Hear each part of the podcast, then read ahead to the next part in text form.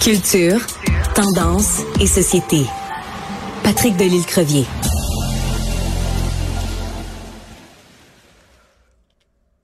Patrick Delisle-Crevier, bonjour. Tu es journaliste culturel au 7 jours. Tu nous parles aujourd'hui de deux finales. C'est les deux quotidiennes dans les deux euh, stations compétitrices, TVA et Radio-Canada, qui finissent à peu près euh, en même temps. Indéfendable et Stat. Qu'est-ce que ça t'inspire? D'abord, Sophie, il faut dire, euh, Stat termine ce soir et Indéfendable termine dans une semaine. Donc, il nous reste une semaine avant le dénouement de Indéfendable. Écoute, c'est une drôle d'année parce que je m'étais dit au départ, tu te souviens, au début, en début de saison, on avait dit, Patrick, toi, tu vas écouter quoi? Est-ce que tu préfères? Indéfendable ou district? Oui. Euh, je dis tout le temps district ou stat. Et finalement, je me suis rendu compte, Sophie, que j'ai pas choisi, que j'ai vraiment écouté les deux. Je suis à jour dans les deux.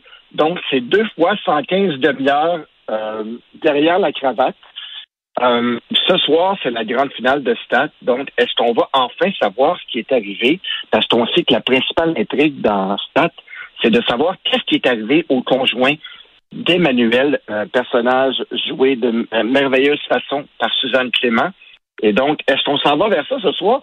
Je dois t'avouer que j'ai un peu peur. Je sais pas si tu à jour dans tes épisodes, mais moi, il y a, il y a même un mouvement sur Facebook euh, des gens qui veulent boycotter la finale de hein? ce soir. Pourquoi? À cause d'une de, de, de, nouvelle intrigue qui est arrivée cette semaine, dans lequel on voit un papa euh, qui est en mode séparation avec sa blonde, qui a déjà un nouveau chum. Et là, elle, a part en voyage à Cuba de ses deux petits garçons, mais lui appelle sa blonde pour lui, son aide pour lui dire est-ce que je peux avoir les, deux enfants euh, pour un dernier soir, les amener au cinéma et tout? Et finalement, euh, l'épisode, euh, le dernier épisode se terminait alors que lui euh, un gros couteau de cuisine en regardant ses enfants déjeuner. Donc, on espère vraiment que ça s'en va pas là dans une tragédie d'un homme désespéré et jaloux qui tue ses deux enfants. Euh, donc, il y a des gens vraiment qui n'ont pas envie d'écouter l'épisode de ce soir, justement pour éviter cette scène macabre-là. On espère que ça va pas trop dans ce sens-là, parce qu'il y a tellement d'autres intrigues intéressantes dans Stat. Mais donc, croisons-nous les doigts pour pas de soleil. Euh, de ce côté obscur. Ouais. Alors, écoute, euh, moi, j'ai n'ai pas eu le temps de, de tout écouter parce que, ben, comme tu le sais, je, je couvre pas juste euh, la télé. Là, en fait, je couvre euh, toutes sortes de, de, choses qui se passent au niveau culturel. Donc, je donne toujours une première chance, c'est-à-dire je regarde les premiers épisodes des des, des séries importantes. Donc, je comptais sur toi pour me dire parce que ça a été quand même pendant toute l'année la grosse compétition. Puis il y en a qui qui étaient équipe stade, d'autres qui étaient équipe donc, je trouve que quand même, tu as, donné, t'en as donné aux clients, c'est-à-dire que tu as vraiment réussi à suivre en parallèle les deux séries. Ça veut dire que tu as passé beaucoup de temps devant ta télé, mon beau Patrick. Oui, puis je te dirais, Sophie, si j'avais à choisir entre les deux, je oui. probablement je dirais dans indéfendable, parce que je suis un peu hypochondriaque, moi, dans la vie. À un moment donné, c'est beaucoup d'hôpital. Tu sais, quand tu tapes les, les épisodes de la semaine en rafale, euh, c'est beaucoup de symptômes de maladie et tout. Bon, quand c'est des accidents, je, je m'en porte mieux, mais quand c'est des histoires de foie ou, ou euh, de, de, peu importe, de symptômes, de démangeaison ou tout, ben là, tout d'un coup, je me dis, ah, et c'est drôle, Sophie, je veux te dire, parce que ce que j'ai remarqué aussi cette saison, c'est qu'il y a des comédiens qui, qui ont réussi à, jouer un rôle dans les deux séries. C'est pas des grands rôles, mais hier, j'écoutais les, les, épisodes en rafale avec Andrew, oui. afin justement d'être à jour. Et Andrew m'a dit, ben voyons, c'est pas lui qui freine sa mère.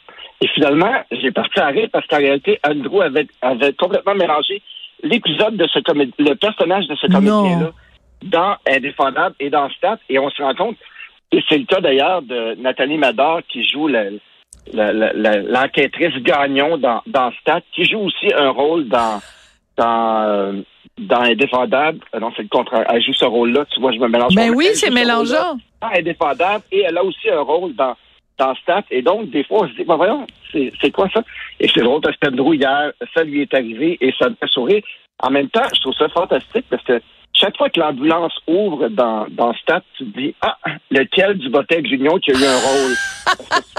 je trouve ça vraiment sympathique.